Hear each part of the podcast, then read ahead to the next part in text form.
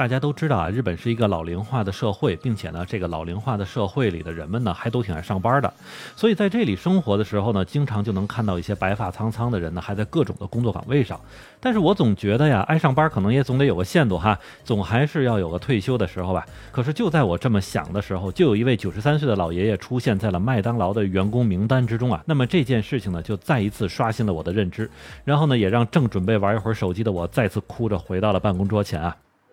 您正在收听的是下站是东京，我是在站台等你的八尾。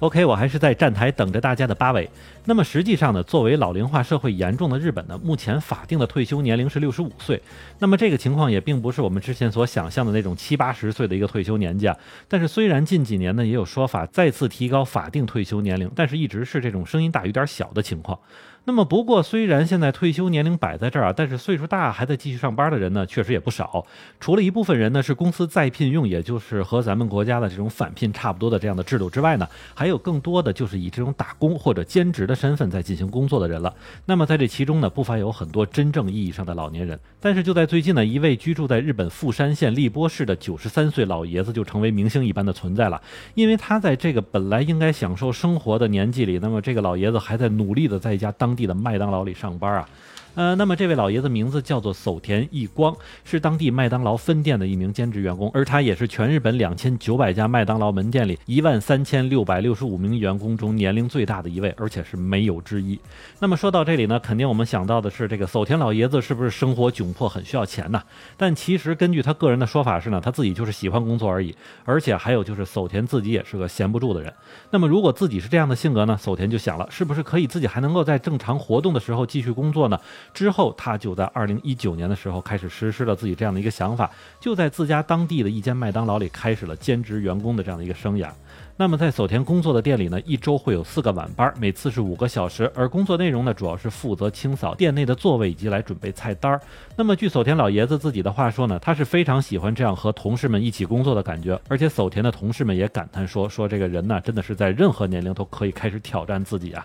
那么其实老爷子在做这份工作之前就知道自己应该是全日本甚至是全世界年龄最大的麦当劳员工了，但是他自己对这件事呢其实并没有什么特别的感觉啊，就是单纯的喜欢的一份工作而已。那么除此之外呢，同事们也说，虽然守田先生的年龄大了，但是很少出现工作上的一些差错，甚至有人说老爷子手脚非常利索，甚至很多年轻员工都未见得做得更好啊。那么特别有意思的是呢，守田工作的麦当劳门店中的年纪最小的来打工的员工年龄只有十五岁。那么这样一来呢，这家麦当劳估计也成了世界上有着最大年龄差的一家分店了。而实际上呢，索田老爷子在自己退休之前呢，是一名电气工程师。在法定退休年龄到了之后呢，也曾经在一些游戏中心做过兼职的工作。而来到这家麦当劳门店呢，更多原因是看到他们有二十四小时营业，并且能够允许员工在自己适宜的时间段内来店里上班。那么从这点呢，是可以猜到啊，老爷子应该是非常喜欢上夜班哈。那么其实这样的例子呢，在我自己身边也有，因为在我家附近的运动场里有一个射箭馆。那么射箭馆里的总教练叫做滨边。那么我第一次看到滨边先生的。时候呢，觉得他应该是年纪比较大了哈，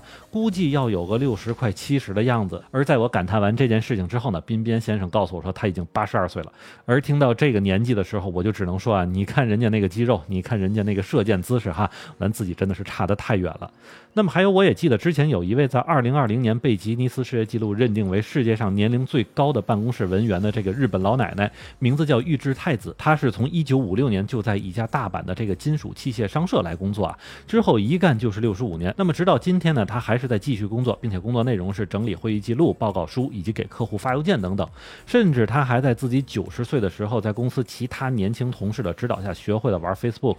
那么说到这里啊，我想很多这个听众朋友们就会奇怪了。说这日本人到了这个岁数还在拼命上班，图个什么哈？那么其实呢，这一切多少来自于日本不断提高的人民平均寿命。那么从二零一九年的国民平均寿命来看呢，日本人的平均寿命已经达到了八十四点四三岁，其其中百分之五十一的女性和百分之二十七岁的男性都是能够活到超过九十岁以上了。那么另外呢，就是随着社会老龄化的进程啊，少子化也是雪上加霜的一种存在了。其实咱们也得说啊，能够有这么多岗位提供给老年人，这多少也代表了这些岗位的提供单位确实是找不着人。所以我相信，对于那些曾经来过日本旅游的朋友们来说呢，肯定会看到过那些白发苍苍的出租车司机啊、超市售货员以及环卫工人等等。当然，这里面啊，也并不是所有人都像咱们说的守田老爷子那样，并不是单纯为了工资而工作。其实确实里边有很多人是因为退休金不足，以及日本人本身的也不太存钱哈，有多少花多少，所以导致了必须去工作来挣钱补贴家用。那么有时候我也想了哈，稍微改变一下咱们自己的固有认知，把所谓的青年、中年、老年的这些分界线再模糊一下，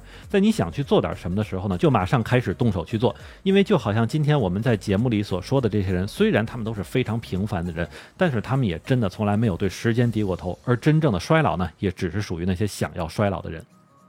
好的，那么感谢您收听下站是东京，我是在站台等你的八尾。